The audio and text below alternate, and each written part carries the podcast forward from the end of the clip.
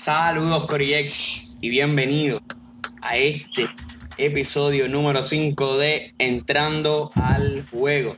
En esta ocasión nos encontramos con Gandía. Saludos mi gente, ¿cómo estamos? Chris. Dímelo mi gente, ¿qué es lo que está pasando? Y José. Dímelo. Bueno, están pasando varias cosas definitivamente en la NBA. Una de ellas, la cirugía de Caris Lavert, la carrera del MVP, cómo está hasta ahora, los Brooklyn Nets, qué es lo que está pasando con ellos. Tenemos varios cuchicheos por ahí. Claramente tenemos un jugador por debajo del radar. Y una situación que está ocurriendo con un jugador en particular que le estaremos hablando más adelante. Comenzamos rápido. La cirugía de Caris Lavert. Realmente José había mencionado en el episodio anterior que estaba bastante contento de que ya Caris Lavert estaba en otro equipo y que podía entonces ahora sobresalir. Pero cuando le hacen las pruebas físicas, que es algo que se hace comúnmente cuando hay un cambio de equipo, de un equipo a otro, se hacen unas pruebas físicas, bla, bla, y aparece una masa en el cuerpo de Caris Lavert y nadie sabía lo que era hasta que se descubrió y se tuvo que hacer una cirugía y aparente y alegadamente era cáncer, era una masa de cáncer en el riñón. Realmente esto es algo bastante triste para un jugador. Gracias a Dios se pudo encontrar a tiempo.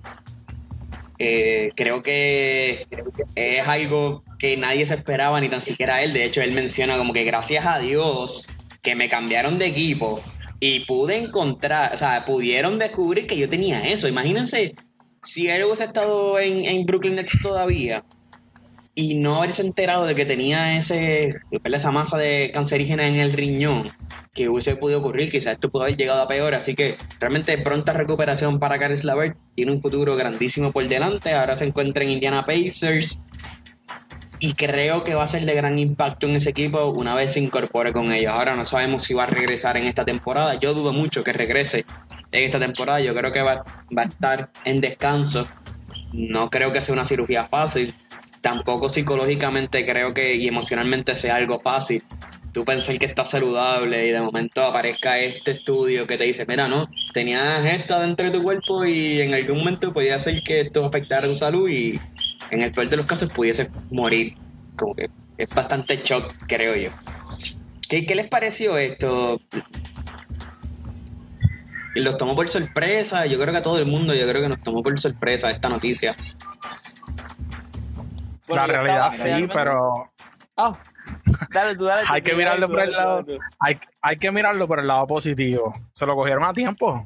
O sea, tú tienes que mirarlo así, lo cogieron a tiempo, lo operaron, Dios quiera, y se lo hayan quitado todo, no hayan dejado ningún residuo de nada, y que el año que viene, porque yo tampoco creo que este año él vuelva a jugar. A lo mejor practicar, pero no creo que venga a jugar. Y el año que viene, que siga jugando igual de duro que estaba jugando este año, que estaba jugando muy bien. Claro. La grandía. Pues nada, eh, yo solamente quería añadir que, sí que nos tomó por sorpresa que una masa en, el riñón, o sea, eh, apenas tiene 26 añitos de edad. Eh, sí, suerte que lo, que lo descubrieron a tiempo, pero es bien sorprendente y como dice Christopher, yo dudo mucho que, que él esté apto para jugar este año. Yo, yo realmente estoy triste, tengo que admitirlo, estoy súper, súper triste porque era un jugador que realmente yo quería ver y el que está viendo los juegos ha visto el equipo de Indiana con Don Tazzabón y eso iba a ser espectacular porque Oladipo, no sé, yo sentía como que Oladipo quería salir de Indiana, ¿sabes? Caris necesitaba esa exposición y al llegar a Indiana la iba a tener y era un jugador que realmente yo quería ver jugar estoy triste, pero qué bueno, como mencionan ustedes, que se le detectó eso temprano y lo quiero ver. Ojalá y lo vea en playoffs, porque yo, yo siento que este equipo indiana va a entrar. Ojalá y lo vea en playoffs, pero también siento que no sea algo saludable. Así que nada, él sabrá, cada jugador y cada persona sabe cómo, cómo se siente y los médicos, obviamente, determinarán si es correcto que juegue o no.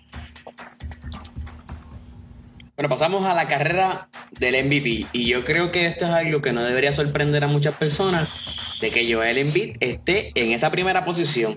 Está promediando 27.7 por juego, 11.5 rebotes, 2.7 asistencia y 1.4 tapones por juego para un 41 o 40.5% de tiros de campo. Adicional a eso, tiene a su equipo primer lugar. Con un récord que realmente yo creo que no muchas personas esperaban que Filadelfia estuviese colocado en ese primer lugar. 13 y 6. ¿Qué les parece esta lista? Eh, Joel Embiid está primero, luego de eso LeBron James está en la segunda posición, que yo creo que ha sido bastante sólido. Y lo mencioné en el primer episodio de esta segunda temporada, que realmente yo no esperaba que LeBron James estuviese en esta conversación a estas alturas. Para mí es algo bastante impresionante. Nikola Jokic está en esa tercera posición, Kevin Durant también le sigue, que creo que ha estado en esa conversación de los mejor, el mejor regreso de un jugador lastimado, yo creo que ha sido él está poniendo número 30.4 por juego, 5.8 asistencia, 7.6 rebotes y un 45% de tiros de campo. Yo, yo segundo, de hecho, en anotaciones, para mí Kevin Durant lo que está haciendo en Brooklyn es algo bastante sólido, bastante bueno. ¿Qué les parece esta lista? Con, con Joel Embiid, Joel Embiid realmente ustedes creen que está, está posicionado para llevarse ese MVP?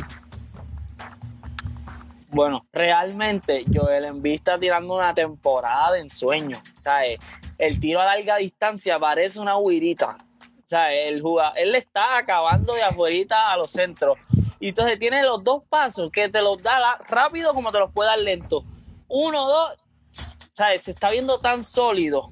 Para mí Joel Embiid tiene que estar en ese, en, ese, en ese número uno hasta ahora, hasta el momento. Y si Dios, y si sigue así, Dios quiere, se lo gana. Pero a mí me sorprende más lo de Kevin Durant. Eh, la lesión de la que vino y estar teniendo los números que está, que está poniendo, para mí eso es algo súper impresionante. A mí Durán, yo siempre he tenido mis cositas con ah, Durán. un buen con Durán. Yo soy un buen con Durán. te pregunto, te pregunto, ¿realmente tú, tú dudabas que Durán iba a, volver? Es que con una, una lesión, bueno, de la lesión. O sea, un tendón de Aquiles, partírselo y lastimarse, no, ya vemos lo que pasó con Kobe, que en paz descansa, vimos lo que pasó con Brandon Roy. O sea, hay varios jugadores que son de alto calibre y una vez se lastima ese tendón de Aquiles ya desaparece. Esa lesión termina temporada, esa lesión te termina la carrera. Tiene, eh, tiene, tiene, tienes un punto, pero vamos, un tipo que mete la bola donde sea. Sí, pero oye, pero es que. Maybe, maybe, maybe él puede. Tiene recursos ofensivos. Sí, sí, sí. Realmente, realmente yo, a mí me sorprende el hecho de que esté jugando básicamente como si no hubiese pasado nada. Yo pensé que él iba a volver, relax, yo meto la bola de afuerita, yo tengo el tiro a media y larga distancia, pues yo voy a vivir de eso. No es que él no por eso es que defienda, pero por, no por, eso es que estamos sorprendidos con, este, con este regreso tan fuerte. lo que pasa es que el sorprendido de José, el sorprendido de José es como si tú me dices a mí un tipo que, que se ha ganado el, el, anota, el máximo anotador de la liga, te va a meter mañana 10 puntos en charlatán. no, claro. está. Oye, pero yo le, yo le entiendo. Y me corrijo, me, me corrijo Mencioné que Joel Embiid tiene 40% de campo, pero no es de campo, es de 3. Tiene un 50. 50.6 de tiros de campo. Así que es más impresionante aún de lo que yo pensaba. 50 puntos, o sea, 50% y meter 28 puntos por juego. Eso realmente hay que tenerlo en esa primera posición. En, en, ese aspecto, pues Joel Embiid no sorprende tanto porque pues está, lleva desde que empezó esta temporada jugando al nivel que está jugando. Volvemos a lo mismo. Durán, no es que nadie esperaba que él metiera 10 puntos por juego, es que es una lesión del tendón de Aquiles. Tú no, tú no lo esperas, tú no lo esperas número 4 MVP. Tú lo esperas número 8, número 6 por ahí, pero número 4. El hombre está haciendo lo que le da la gana en la liga. Yendo por la línea de Durán. me sorprende. Brooklyn. Hmm. Menciona, menciona, Gandía, dale, mala mía. Yo, a mí lo que me sorprende de, de Embiid es que en una liga cambiante donde antes los centros eran dominantes y quizás ahora no tanto, que el juego de Embiid haya evolucionado a, tal manera que, se pueda posicionar en esa, en esa lista. Bueno, pero es que no es un hombre grande, también está Nicolás Jokic. So, vemos dos hombres grandes que están básicamente dominando la liga. En una liga donde, como bien dice, ya no se juega igual que antes, ahora se juega de afuera hacia adentro. Así que esta evolución de jugadores grandes no tan solo con Nicolas Jokic, también está Carl Anthony Towns, el mismo de Marcus Cousins, que poco a poco, ¿verdad? Ha ido en recuperación cuando le dan los minutitos hace lo suyo. Anthony Davis igualmente, son jugadores grandes que también están dominando la liga. Drummond, Drummond es otro también. Yendo por la línea, el que Drummond no tira todavía, no, no tiene, no tiene tiro tan seteado como Pero mete 20-20. Claro, oye. 20-20 bajo el, debajo del poste. Brooklyn Nets. Sí, sí, sí. Con esta edición de James Harden, llegó Kyrie Irving, está Kevin Durant. ¿Cómo los ven? ¿Cómo ven esa química de, ese equipo? ¿Les ha ido mejor de lo que ustedes esperaban o les ha ido peor? Ustedes pensaban, ah, esa gente la que van a hacer es ridículo. Yo voy, a, yo voy a dejar que ustedes digan, porque yo, o sea, aquí la otra vez me, me, acribillaron, pues voy a dejar que digan ustedes primero. A mí me encanta Kyrie, porque a mí me encanta Kyrie. Pero, mano, me decepciona. Eso es un equipo para. Se supone que ustedes ni pierdan. ¿Sabes? Tú tienes tres tipos que entre ustedes tres nada más. Pero van cuarto. Oye, van, no, no, es que van tampoco, tienen récord positivo. Es para es para primero. Sí, pero es que ¿qué, equipo cuando, cuando aseguren un victory es exitoso en los primeros cinco juegos? Hay que darle break. Claro, Acaban de pero, llegar, pero acaba de llegar. Lo que pasa es que lo, Kevin Durant acaba de llegar básicamente igual que Kyrie Irving. Ellos dos nunca habían jugado juntos. Entonces, atraer otra estrella pero estamos hablando, o sea, estamos hablando de que yéndonos por esa línea, eh, por ejemplo, para tomar un ejemplo, cuando se unió LeBron, eh, Wade y Bosch, el único campeón era Wade. O sea, estamos hablando de dos tipos que ya han sido campeones ambos, que han estado en ese escenario, que han estado al lado de otras personas que, que son estrellas. Entonces, ¿cómo tú me vas a decir a mí que tú no te puedes acoplar al estilo? eso también tiene que ver con los y las actitudes. Bueno, claro, obviamente, ¿sabes? Venimos, estamos viendo que Harden e, era Batman en Houston, Durán era, era Batman en, en, Oklahoma, en Golden State yo tengo mi, mi ah, era, Batman, compartido. Era Batman, era Batman. Era compartido. Era, Batman. Oye, y esto lo tuvimos en una guerrilla pasada. y yo creo que pues, quedamos de acuerdo en que Steph Curry estaba en, que era en ese papel de, de Robin. Y debatimos quién era el mejor Robin, si Dwayne o Stephen Curry. En este, ya cuando tú lo catalogas a Stephen Curry como un, un, Robin, ya todo el mundo sabe quién es el Batman. Draymond Green no es Batman. Ni, ni, ni Clay Thompson. Era Kevin Durant ahí. Kevin Durant era el Batman. Ahora tienes a tres Batman juntos. Bueno, a Kyrie yo no lo consideraría tanto Batman, excepto cuando estuvo quizás en Boston. Pero tienes a tres Batman que, o sea, tres líderes de cada equipo llegan a un equipo. No sé. Yo líderes en anotaciones. Porque no es, no es lo mismo cuando LeBron, Wade y Bosch se unieron. Porque Bosch tenía su esquinita. Sí. Tipo era rebotero y metía bola. Wade era la defensa. Él estaba ahí en todo momento. Y LeBron también aportaba en los puntos, igual que Wade. Pero en esta ocasión tienes a dos líderes en anotaciones. Los tres son máquinas ofensiva. Y a Kyrie Irving que le gusta tirar. Así que yo creo que ahí todavía tienes que darle break. Yo pienso que tienes que darle break. Sí, son buenísimos y sí creo que deberían ser más, pero también me contradigo un poco cuando digo hay que darle un poquito más de break. Bueno, yo siento, hay mucho, hay muchos puntos en esas manos. O sea, esto es sencillo. Aquí hay, aquí hay el último juego. Alrededor de 75 puntos por juego. El último juego que jugaron con Atlanta, 32, 31 y 26. Atlanta se la puso difícil, Atlanta se la puso difícil y se lo llevaron para overtime. Sí. Yo voy a coger tu punto de que todavía no se han acoplado y voy a, voy a utilizarlo ahora de que es verdad. Yo siento que no se han acoplado. Vamos a darle el break. Pero esto se acaba tan sencillamente de que la princesa de la NBA, si decide jugar, ese equipo hay que cogerle miedo. Si Irving no quiere jugar y se pone con su loquera, porque ya vieron lo que hizo Harden y Durán, solito, sin Irving, acabaron entró Irving y ahora es un poquito más, tú sabes, dificilito y toda la cosa. Si estos tres se juntan, yo lo mismo que dijo Gandía, es un equipo que se supone que esté, mira, 80 puntos para arriba, vámonos que estarle. Para ganarme hay que meter la bola. Olvídate de defender, porque yo no voy a defender. Yo te voy a echar 80 o más. De hecho, algo bien curioso, ellos juegan hoy, juegan hoy contra Oklahoma. y decidieron sentar a Kevin Durant. Kevin Durant está pasando por unos problemitas de lesión, si no me equivoco, la espalda creo que o el cuello, una de las dos. No estoy bien, no estoy bien claro ahora cuál se me, se me fue de momento. Pero no va a jugar contra OKC. Así que, ¿qué tú puedes esperar de ese juego? ¿Tú crees que Kyrie Irving y James Harden van a dar la talla para poder ganarle un equipo como Oklahoma? Que realmente Oklahoma no tienen, yo diría que no tiene mucho ahora mismo. Pero puede ser bastante molestoso aún así.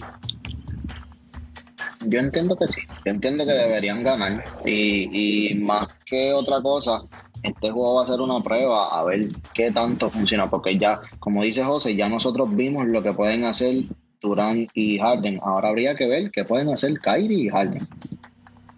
Si no se lo ganan, son unos bacalaos. O sea, es que no hay discusión. O sea, si no se lo ganan, son unos bacalaos. No, porque si yo tuviera el tubo de Harden y el dribble de Irving, confía que yo me los gano, pero no los Eh, tengo. Cri- si estás hablando no te escuchamos. Siento que te estamos, pero no te escuchamos, yo no te escucho nada. No, no, está Vale. filmando, está filmando. Este. Vamos con Brooklyn. Hay varios No cuchicheos. te escuchamos, por si acaso. Hay varios cuchicheos con Brooklyn. Andre Drummond se dice que va a hacer un buyout con Cleveland Cavaliers y una de las posibles firmas sea con Brooklyn Nets. Así que se está cocinando un posible Big Four. ¿Qué les parece? Este, y no es el único equipo que está detrás de Andre Drummond, también está los Boston Celtics, que yo pienso que es un buen equipo y creo que sería bastante impacto. Pero Andre Drummond en Brooklyn Nets les garantizaría el campeonato. No, No. le garantizaría el campeonato, pero definitivamente los tiene que poner ahí. ¿Me escuchan? Ellos ya. Sí, ahora sí, ahora sí, dale, dale. Yo no, yo, yo no dale. creo, yo no creo que con Andrew Drummond solamente les garantice un campeonato, porque el problema que va a tener Brooklyn ahí, déjame hablar, el problema que va a tener Brooklyn ahí es el siguiente.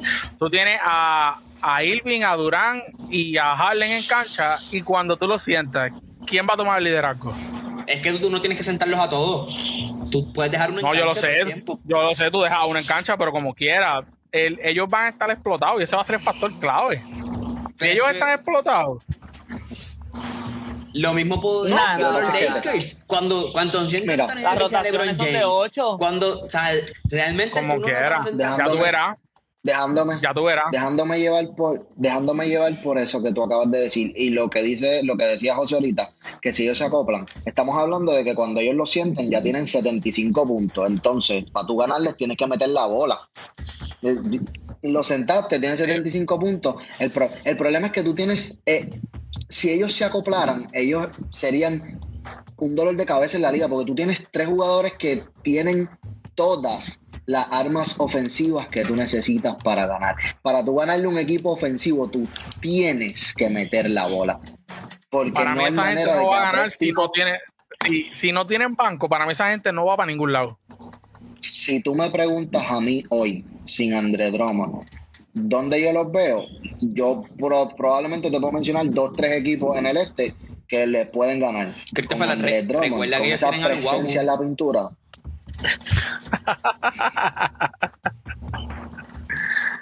No, no, pero la Sí, rotación de Drummond, 8 esa presencia en la está. pintura. Yo, yo estoy por la misma línea, estoy por la misma, eh, misma línea de, de Gandía, mano. Es que ahora mismo no tienen presencia en la pintura. De André Jordan está haciendo, no sé, eh, hizo un robo con Brooklyn y por todos los chavos que firmó y toda la Pero, cosa. pero yo sé, o sea, yo, yo estoy de acuerdo con Chris. Ellos, con André Drummond, ellos los plantan la final, pero no es que van a ganar. O sea, no es como que en el oeste. claro, hay que, hay que jugarlo, hay que jugarlo. Yo- ¿Me entiendes? Pero, pero el deberían ser los de favoritos Brooklyn a es más llegar a alto la que el otro equipo. Ca- oh, Tú no, No ven, necesariamente, ven a un Filadelfia, ven a un sí. Filadelfia ganándole a Brooklyn, o ven a un Milwaukee o un Miami ganándole a, Brooklyn. Incluso estos tres, estos tres jugadores. Ahora añádele a, a Andre Drummond. O sea, están, yo pienso Oye, que ese mira, sí. cuadro está bastante sólido. Tienes a Si KD en la a uno, Drummond, hay Joe que darle Harris en la, título. en la tres, James Harden en la 2, Kevin Durant en la 4 Pero espérate, y tienes a Andre Drummond en la 5. Yo creo que José diciendo que hay que darle el título a Brooklyn. Con Drummond, si al otro con lado llega- Drummond, muchacho pesilla. Muchacho, pero que. Es que Hay si que al otro jugarlo, llega Y si el otro lado llega, y si el otro lado llega Lakers, que- ¿estás diciendo que Brooklyn le va a ganar a Lakers? Sí, yo lo que estoy diciendo es, mira, Si le van a tenemos ganar. la rotación, la rotación de tres jugadores, van a haber siempre dos en cancha. Eso no va a fallar. Siempre hay dos en cancha, uno sentado. Y si le añades a Drummond, papi, tú que vas a tener un par de rotación ahí. No hay break. Sí, tiene una rotación Ahí no hay un bastante de rotación ahí. Va a ser muy sólida, demasiado muy fuerte. ¿Sabes? Para tú ganarle a esa gente. Y para colmo te tienes que matar en la pintura con ese, con ese monstruo. Muchacho, déjate de eso. Sí, yo creo que los Tres a- rebotes. cuatro afuera porque Harris. Harris se va a quedar afuera también esperando la bola. Más Drummond ahí, dale, fallen. La bola es mía. Hacho, Claro. una máquina, no. Yo Estoy creo, que ese, asustado, estoy asustado. yo creo que ese es el cuchillo más grande que hay ahora mismo en la liga. Pasamos a por debajo del radar con uno de los jugadores que yo creo que ha sido el único, la única persona de este grupo de entrando al juego que tuvo fe en este muchachito, Gandía Gordon Hayward. Está definitivamente por debajo del radar porque todavía muchas personas no confían mucho en él, pero está promediando 25.1 puntos por juego, 6.2 rebotes en 36 minutos. Ah, y 9 puntos, digo, y punto 9 steal. Pero en los últimos cuatro juegos lleva 25, digo, perdóname, lleva 16, 24, 39 y 34 puntos. O sea, que está metiendo la bola en Charlotte Hornets. ¿Qué les parece este jugador? Que yo todo el mundo pensaba que era un robo. Para mí todavía lo sigue siendo en parte. Sí está demostrando, pero por lo que filmó. No sé. Es un descarado. Pero dale, sigue ahí, dale, dale, Gandía. Mira, cuando, cuando, cuando yo lo mencioné, yo sé que José dijo que yo estaba loco, que eso. No nos reímos, nos reímos. nos Nosotros reímos. tenemos, nosotros, nosotros tenemos que recordar que antes de que él pasara, ¿verdad? Por la lesión en Boston y demás, y, y tratando de, de acoplarse a un sistema nuevo, aunque era el mismo coach, era un equipo totalmente diferente, son básicamente un sistema nuevo. Y ese blanquito la tenía en Utah. Eh, tú, tú lo miras y, y maybe pueden decir 20 cosas, pero tú lo miras y él no es el típico jugador de baloncesto que tú dices, caramba, este tipo puede meter 25 por juego. Y la realidad es que en verdad la tiene. Y, y, ¿sabes? Es, caballo. Pienso que sí y- está jugando espectacular para lo que se esperaba de él. Está jugando. a- o sea, creo que todo el mundo esperaba un nivel aquí. Y ahora mismo no es que esté en un máximo nivel, pero está en un nivel de que quizás puede ser considerado incluso para el juego de estrella. Y no sé cuán viable sea darle el most improve también. Creo que está jugando bastante bien, pero no sé. Aquí va a ser la consistencia. Va- la consistencia. Si, si él sigue poniendo esos números, A mí sí me que- está que- sorprendiendo. A mí sí me, me- me está sorprendiendo de que el equipo de Charlotte. Bueno, es que yo le estoy pagando un montón de chavos a ese muchacho. Ese muchacho tiene que jugar. Yo iba a decir Sí, que, sí. que el proyecto que tenían con Terry Rozier y con Devontae Graham me sorprendió de que lo están dejando un poco al lado, a pesar de que están haciendo bastante efectivo y están produciendo para el equipo. Pero la cara principal ahora mismo es Charlotte Hornets. Pero ¿qué les parece de tener a Lamelo Ball sentado? Y que salga del Es- eh, banco. Siendo pick número 3. Yo creo que es algo que esto no se ve comúnmente. Cuando tienes un pick número 3 y está siendo bastante efectivo en el área ofensiva, porque defensivamente no sabemos cuáles son los déficits de, de Lamelo, pero ofensivamente, eh, bueno, un jugador más joven hacer un triple double en la NBA y no está obteniendo los minutos que cualquier pick 3 pudiese obtener. Es que tú, Yo- tú mejor no lo podías, tú mejor no lo podías describir. ¿Sabes? Tú traes un jugador que vale tanto, tienes que darle el balón.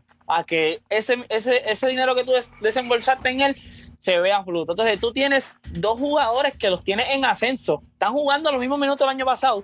Pero al tú traer a Lamelo y a traer a Hayward, sabes que la posición de mano va a cambiar. ¿Sabes? Devontae Graham está promediando 5 puntos menos que lo que promediaba el año pasado. PJ Washington está promediando 5 puntos menos que lo que promediaba el año pasado. Terry Rozier está promediando lo mismo, pero Terry Rozier está jugando cuadros. Aunque estén, aunque todos esos que mencioné por lo menos Devonte y Terry están jugando los mismos minutos, las posesiones en manos van a bajar porque hay jugadores que están, hay que, hay que darle la exposición ahora. Entonces, Charlotte ahí como que se envolvió y ahora es quién va a coger la batuta esa entonces. Tantos a ver, por eso es que está ese equipo donde está, ellos están, mira, 12. 12 en el este. Y no hay, no hay que quitarle mérito a Hayward, porque Hayward está jugando espectacular.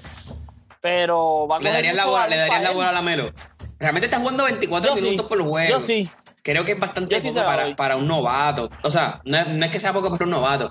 Es que para la calibre de jugador, que es la Melo, yo creo que es muy poco. Debería, yo creo que hay que darle un poquito más el balón, darle un poquito más de confianza. Se- hasta su papá se quejó diciéndole, mira, Jordan no se hizo el mejor saliendo del banco, así que pongan a mi hijo a jugar o si no, cámbienlo. que, Pero es que también- En verdad, yo, yo pienso que, yo pienso que le, le tienen que dar un poquito más de tiempo a la Melo. La realidad, cuando él, cuando él juega más de 25 minutos, el, jue- el equipo juega mucho mejor y ganan más. Sí, es más efectivo, es más efectivo. Pero ¿qué tú haces Yo no- con no Taylor Swift que está teniendo una temporada brutal? Eh, Ah, no, aquí es, es donde- es que ese es el problema. Entonces, ¿para que tú coges a la Melo si ya tú tienes dos gares y entonces firmaste a Gordon Hayward por encima? Tú lo que pasar dijimos, es Eso es algo lo que dijimos anteriormente en, en- en el primer episodio, cuando hablamos sobre el draft o en el episodio anterior. O sea, ¿cómo? Por eso a mí no me cuadraba de que la Melo Ball cayera en un equipo, igualmente Anthony Edwards, que cayeran en un equipo como Charlotte, porque tenían a dos jugadores jóvenes que te- los estaban trabajando, habían firmado a Gordon Hayward, que iba a hacer con ese tercero, tenías que conseguir un hombre grande, o Topping, Ujú. o u otro o si acaso cambiar el, el pick y coger otro pick y, y quizás obtener otro jugador, o coger a la Melo y, y cambiarlo, tradearlo por otro jugador, por otro paquete de jugadores. Porque realmente no le están dando la exposición necesaria y sí, tu equipo es bastante bueno y es un proyectazo, pero la Melo tiene que ser cuadro para que pueda producir de la manera en que él sabe. O sea, Yo creo que esta es la primera ocasión en que la. Melo sale del banco. Yo, o sea, no es que tampoco lleve una carrera una tan pregunta. amplia. Si tuviesen que salir hoy de uno de esos tres, ¿de quién saldrían? Yo creo Yo salgo que- de Hayward. Yo, no, yo no saldría de, de Hayward. eres un hater, un. Sí saldría de quizás No, de Devontae pero- Graham. O, o de Terry Rozier. Estamos en la, estamos, estamos en la, estamos en Pero la creo que Devontae. Graham sería no jugador, de- sería jugador de- del que yo saliera si yo fuese el, el gerente, gerente general de, de los Charlotte Hornets, realmente. Yo salgo de Hayward. Si ya Hayward, ¿cuántos años lleva en la liga, muchacho? Se pero es que lesionó, está en sí, su puede momento. mejorar. Está en su Sí, momento. pero Está los otros tienen. 25, charlatán. Sí, full, sí, full, totalmente. Pero el equipo de Charlotte no es, no es un equipo que ahora se supone que vaya a impulsar a todos esos chamaquitos que tienen ahí en ese baúl. Pues vamos a darle la exposición, vamos a darle ese juego. ¿Qué tú haces con, ¿Cómo tú impulsas a Tú tres necesitas un veterano en cancha. Sí, salieron de Batún ese que no metía ni, ni, ni, hecho ese bacalao, señor Jesús, que ahora Bueno, hoy, hoy le estás diciendo bacalao. Los otros días le estabas diciendo a, a la A gente, Batum. La máquina. a, a Nicolás Batum que era buenísimo, que qué bueno que cayó en Clippers, está haciendo Defensive- trabajo, la está matando, bla, bla, bla. Defensivamente, y, y está jugando diciendo, bien. Es un "Ah, bacalao". No, no, no, pero es un bacalao. Pero Bacalao está Es un jugando bacalao. bien. Tú puedes ser las dos. Tú puedes ser Bueno. Bacalao y jugar bien. Seguro, ¿Y cómo seguro. es eso? Ah, como está haciendo Nicolás Batum, que el año pasado cogió 26 millones y son ridículos, y este año cogió 2 millones y está metiendo los clavos sucios ahí que le dan. Pues quizás el año pasado era un, era un Bacalao, pero hoy lo estás llamando Bacalao cuando realmente está dando la talla. Cuando, cuando es un bacalao, cuando es un bacalao, o sea, es un bacalao. Pasamos a la tabla de posiciones. En la conferencia este, como lo habíamos dicho anteriormente, los Sixers. Philadelphia Sixers se encuentra en la primera posición. Le sigue Milwaukee Bucks. En la tercera, Indiana Pacers. En la cuarta posición, los Brooklyn Nets. Y en la quinta, Boston Celtics. En la conferencia oeste, para sorpresa de muchas personas, Utah Jazz está en esa primera posición con nada y nada menos que 10 juegos ganados consecutivos. Esto es algo que realmente nadie se esperaba. Tienen un récord de 14 y 4. Así que básicamente están 4 y 4 y ganaron 10 corridos. En la segunda posición se encuentran los Clippers. En la tercera, Los Ángeles Lakers. En la, quinta, en la cuarta, los Denver Nuggets. Y en la quinta, que también me sorprende bastante, los San Antonio Spurs. que este, la conferencia este yo creo que va a seguir bandeándose, o sea, es algo que no nos sorprende, yo creo que los lugares que están, se caso Milwaukee primero, Sixers, bla, bla, bla, pero en la conferencia oeste, si los Lakers continúan perdiendo, Denver Nuggets sube porque no están con Anthony Davis. Quiero que me hablen un poquito sobre qué pasaría, o sea, moralmente, ¿Qué, ustedes creen que ocurra sin Anthony Davis? Ya vimos que LeBron James metió 22 puntos el juego pasado, cuando se supone que saliera a meter los 46 puntos que metió los otros días contra Cleveland. No, obviamente, pues LeBron tiene 36 años, no es que lo va a hacer todos los juegos, pero tiene que demostrar los juegos venideros para que así la ausencia de Anthony Davis no sea tan impactante. Y no, y no bajen, y no sigan bajando de posición, porque el año pasado en esta fecha, o sea, con la cantidad de juegos que tienen, ellos iban, ellos iban en primer lugar. Llevan primero. Y, no bajaron. Esa gente, yo creo que si acaso en la primera, segunda semana, estuvieron bandeándose. Después de ahí, ellos no bajaron de esa primera posición. Voy. Gandía, Gandía abajo, Gandía abajo. Dale tú, dale tú, dale tú, dale tú. No, yo iba a decir como que ah, veo mucha gente como que, ah, el descanso, que no descansaron, bla, bla. El equipo de Lakers tiene un equipo que se supone que no pierda contra Pistons. Eso es lo primero. ¿Sabes? Con el equipo que tienen, no uno puede perder contra Pistons. Queda feíto. Y, por la cantidad de puntos que no fue que perdieron ahí pegado. Exacto. Fue, la cantidad que perdieron. LeBron jugó, tiró el segundo cual iba 7-7, 20 puntos. Así estaba jugando terminó malito y perdieron igual. O sea, yo lo que veo que, igual que Lakers, yo siento que los demás equipos tienen mucha más hambre. O sea, este equipo de Lakers, si sigue jugando así, perdiendo contra equipos así de mediocre como lo es Piston ahora mismo, van a terminar octavo, que no se duerman. Y estoy siendo un crítico bien fanático. ¡Tacho, que tienen que traer los primeros! Sí, pero si no me equivoco. No puedes perder contra Piston, por favor. ¿sabes? Es un descaro si no, si no me equivoco, me pueden corregir, probablemente me estoy equivocando, pero en el 2010 Boston llegó octavo y llegaron a la final. Ah, no, no, ellos pueden llegar. Si me preguntas a mí, si, me preguntas, si me preguntas, ok, pero para contestar, es para ir, si me preguntas a mí, moralmente, lo que importa es que tú llegas hasta los playoffs y probablemente vas a llegar a la final por, por segundo año consecutivo.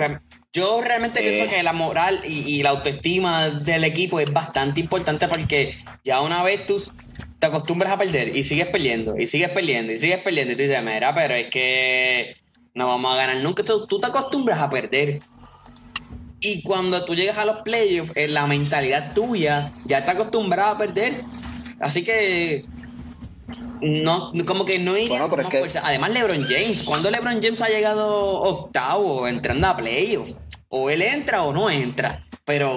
Bueno, pero es que estamos, estamos hablando de que no es un nene, ¿sabes? Él iba. Él, va a ir bajando. Lo que pasa es que, pues, los, fanáticos como José piensan que, que LeBron va a ser eterno. Mira, no. Él está no, no, pero. Y pues no, pero no, no, no es solo pues, LeBron, el equipo de Lakers está bueno. O sea, el equipo de Lakers está bueno. Y te, y te corrijo. Boston, el año que llegaron campeones, llegaron primero.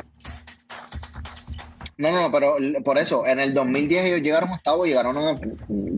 Yo sé que en el 2010 ganó papá, pero ellos, si no me equivoco, ellos llegaron octavo. no, llegaron cuarto lugar. con ese equipo que tiene Boston no era para llegar a ese octavo lugar. Pero nada, estamos hablando de Lakers. Yo creo que hay, que ver, hay que ver qué ocurre cuando regresa Anthony Davis. Porque Anthony Davis, para muchos o para pocos, los que quieran verlo, es sumamente importante en ese equipo. Yo creo que LeBron puede faltar y Anthony Davis está y posiblemente ganen, continúen ganando, quizás no igual, pero continúen ganando. Ahora, si Anthony Davis vimos que hay, hay, un espacio, hay un gap de ofensivamente y defensivamente que los Lakers no han sabido cómo, cómo solucionarlo hasta ahora. Hay que ver cómo hacer los ajustes. Tampoco es que lleva mucho juego, pero hay que ver cómo hacer los ajustes y que no se acostumbren tampoco a perder. Tenemos a alguien aquí en el chat que dice que posiblemente estén buscando una tercera estrella. Pero ¿qué más tú quieres? ¿Qué más tú quieres en los Lakers? Si tienes a Anthony Davis, tienes a LeBron James, tienes a Dennis Schroeder. Tienes a. En uno de los episodios yo dije. Que tú quieres. En uno de los episodios yo dije que hay, que hay dos tipos de fan. Está el fan que le gusta el camino fácil y el que le gusta chavarse. El que comentó eso le gusta el camino fácil. ¿Para qué tú quieres una estrella? ¿Para qué? Mira, y, y aunque suene loco, estaban hablando de traer a Bradley Bill. Es un descaro, o sea, que es un descaro. Claro que es un descaro. Es un descaro. Pero no me sorprendería. Pasamos ahora con Bradley Bill. Mencionamos al principio que había un jugador que estaba teniendo una situación bastante difícil, frustración y ese tipo de cosas. Estábamos hablando de Bradley Bill de los Washington Wizards. Realmente este jugador a mí me gusta bastante en los últimos años. Yo creo que ha sido un jugador que ha ido incrementando en términos de talento. Ahora mismo está primero en anotaciones con 35.4.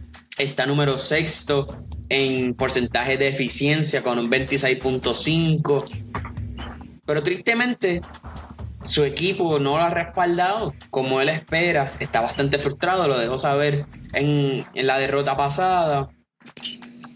O sea, ¿ustedes creen que Bradley Bill se vaya de ese equipo? Tienen récord de 3 y 11 los Washington Wizards.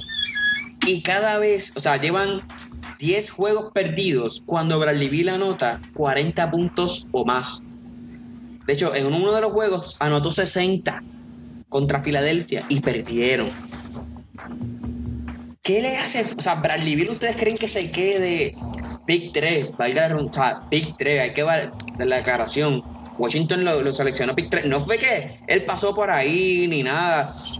Que no sé si él estará agradecido con Washington de que le dieron la oportunidad. Porque realmente yo creo que no fue ninguna oportunidad. Él hubiese pasado al cuarto pick y igualmente le iban a escoger, cualquier otro equipo le iba a escoger porque sabían la calibre de jugador que es. yo pienso que agradecimiento con la franquicia no debería ser, quizás con los fanáticos, pero con la franquicia no tanto, porque realmente, mira, si tú no me escogías, me escogía otro equipo.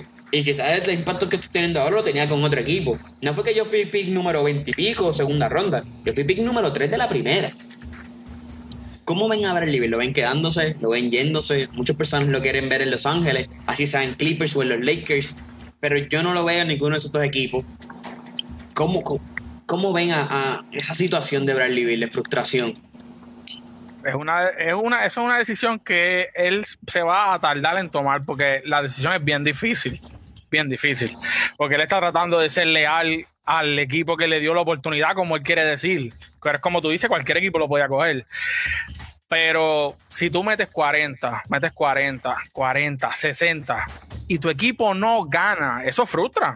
Y, y, más si tú eres un jugador que lo que tú quieres es ganar, porque el, todo jugador lo que quiere es llegar campeón. Claro. Y, y, ya vemos la tendencia de que cuando tú no puedes, tú te vas a un equipo con más estrellas y llegamos a la final, llegamos al campeonato. Y yo creo que él se va a ir. Yo no creo que él se quede. Tristemente, eh, como dice, pues, tristemente eh, es frustrante. Yo quizás le añadiría a eso. Es que, mira, si tú estás metiendo 40 y digo, ¿verdad? Si nadie mete la bola, tú la tienes que tirar porque tú eres el pick 3. Pero involucra más a tus compañeros, te podría sorprender. Maybe, no sé, es como. Pero es que realmente la decisión es, difícil. ¿Tú sabes quién es el point de ese equipo? Tu claro, favorito, el que tú estabas defendiendo hace varios meses atrás, que si Russell Westbrook, pero espérate, espérate, espérate, otro. espérate, Bradley no es el point guard de ese equipo. Bradley Bill estaba para tirar la bola. Kobe Bryant estaba para involucrar a los demás jugadores. No, Kobe Bryant estaba para meter la bola, para meter el balón. Eso es lo que yo voy a hacer. Yo soy el jugador aquí que mete el balón.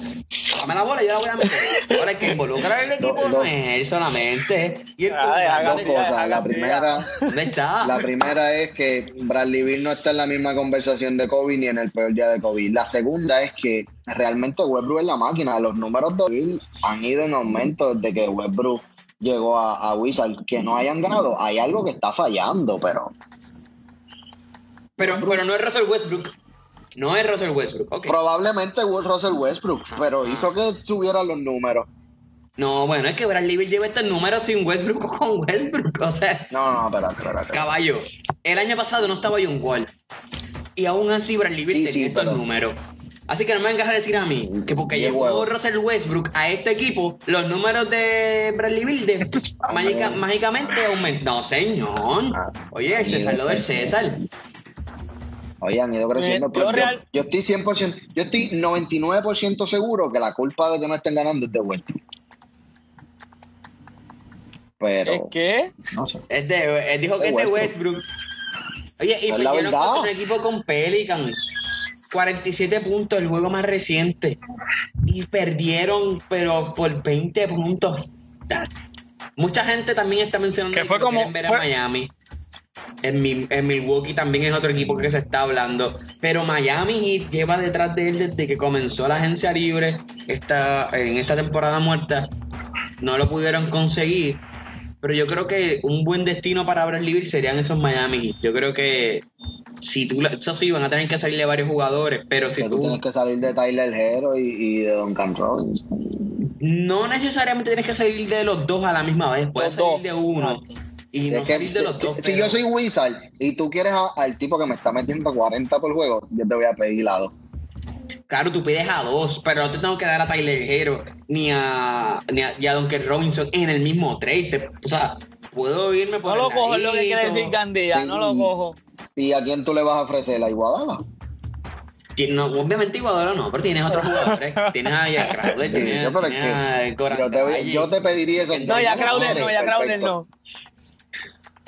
No, realmente, Perfecto. cuando empezaste diciendo lo de que la lealtad y eso, yo creo que también te refieres a que él anteriormente, el año pasado, él lo dijo, como que él estaba ahí por Wizard. O sea, y yo realmente él sí entiendo la posición, tiene que ser bien frustrante, pero yo, yo sí lo veo quedándose esta temporada. O sea, eh, yo creo que si él se va en vía trades, eso que él ha dicho, pues como que yo siento que lo tenía que hacer antes de comenzar la temporada. O sea, tenía que haber, haberse ido antes. Que tal vez dijo, le voy a dar la oportunidad ahora que vienen Westbrook, Advilla y todo ese tipo de personas que venían a jugar, pues entonces, pero yo sí lo veo quedándose. Y vuelvo, como dice Gandhi, me voy a unir a sus palabras, para que él se vaya. Yo entiendo que van a pedir jugadores. Los demás equipos van a tener que ofrecer y dar demasiado. Me gustaría verlo en Miami, pero me gustaría verlo más en Milwaukee. Hacho, me gustaría verlo en Milwaukee con Giannis, que es uno de los equipos que también suenan. Creo que con Giannis sería espectacular para ponerle ese este a caliente, pero a todo switch. Sí, claro, todos saben por qué tú lo quieres con Giannis, para que tumben a Brooklyn y sea la línea para los Lakers. Ah, no, no, tranquilo. Yo lo- si, es por, Eh. si, es, si es por mí, yo también lo voy a querer en Lakers, pues claro. aunque Oye, y aparentemente- caro. A todo el mundo. Ahora que tú mencionas eso de los tres, aparente y alegadamente se dice que una de las razones por la cual Bradley Beal firmó una extensión de contrato con Washington era, una de las condiciones era, si yo me quiero ir de aquí, yo voy a escoger el equipo en que yo quiero ir y tú me tienes que tienes que hacer lo posible por complacerme. Si no, yo no voy a firmar contigo. Eso es lo que se menciona por ahí. Yo creo que esto se ha mencionado un montón de veces. LeBron James abrió esa puerta, Kevin Durant luego lo hizo. Los jugadores ahora tienen esta oportunidad de elegir. Anthony Davis también, que fue el más reciente. Bueno, el más reciente fue, fue James Harden, discúlpeme. Que tienen la oportunidad de escoger, yo quiero ir a ese equipo. ¿A qué equipo ustedes creen que Bradley Beal pudiese ir? Que no fuese un equipo grande, igualmente tuviese un, un buen impacto. Ustedes no lo ven en New York, por ejemplo, que recientemente salió un estudio de que es el equipo con más dinero en la liga. Pues mira, yo ahí, ahí me tengo que ir con, con Christopher. Y diría que si él lo que quiere es ganar, tiene que irse un equipo que realmente él pueda ganar. Maybe, bueno, maybe no. New York, los Knicks son el equipo que más dinero tiene para pagar. Pero hasta qué punto yo estoy dispuesto a sacrificar ese hecho de que, ok, me retiro y puedo decir que por lo menos gano un campeonato versus el dinero que voy a generar.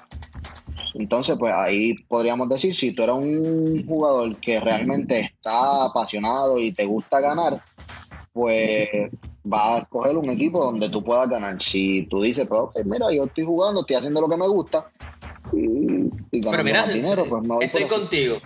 Ahora bien, si te, pongo esta situación, si te pongo esta situación, Golden State, Sí, pero- el segundo equipo con más dinero, con 5.21 billones, pudiese comprar también a Bradley Beal.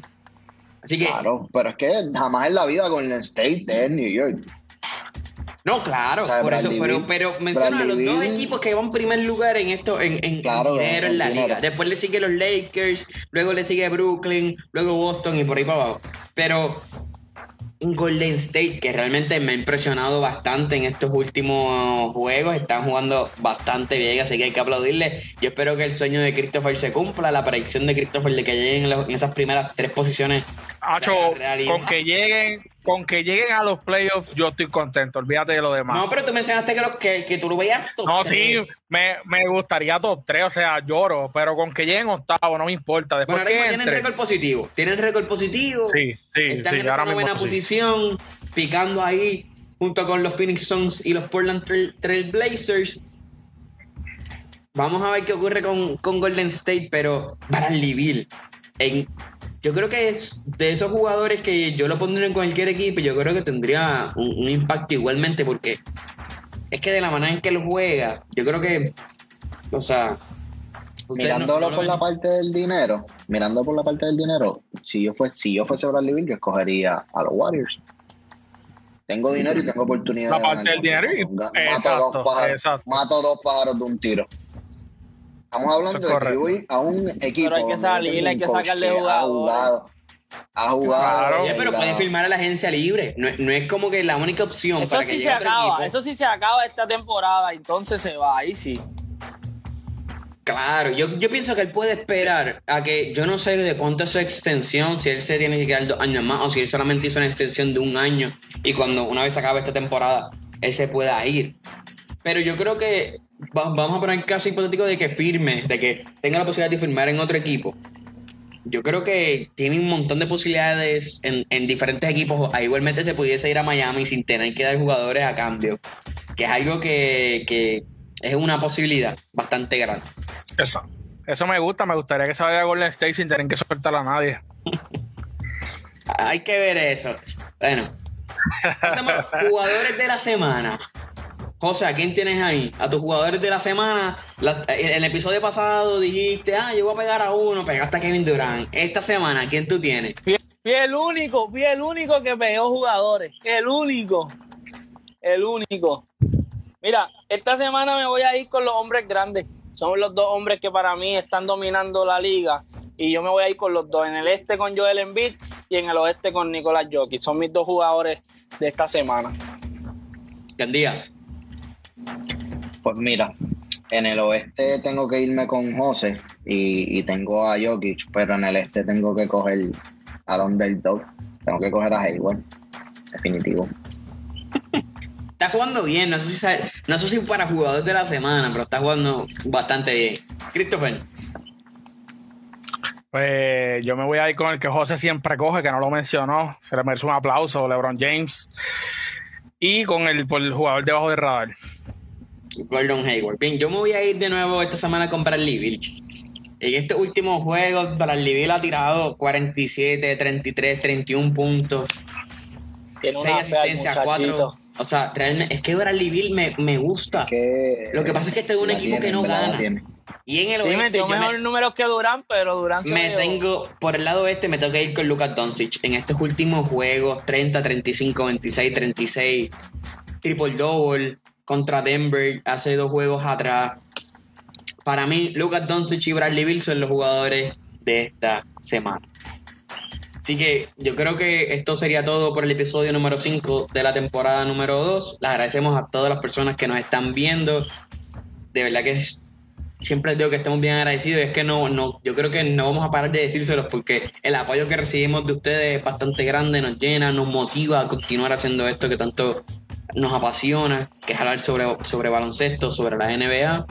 Cuídense, el COVID está todavía vigente, tristemente en algún momento me gustaría dejar de decir esto, pero es algo que todavía sigue ocurriendo y siento que es como un deber que nadie nos ha dicho que hagamos, pero ¿verdad? Decirle a usted, mira, siga la regla, lávense las manos, si quiere hacerse la vacuna, tómese la, o sea, póngase la vacuna, si no cree en ella, busque información, bla, bla, bla, si no se la quiere poner, pero aún así, pues intente seguir las reglas, a pesar de que no en el COVID o sí crea, siga las reglas, nada más, yo creo que con eso mantiene, mantienes la paz, como uno dice.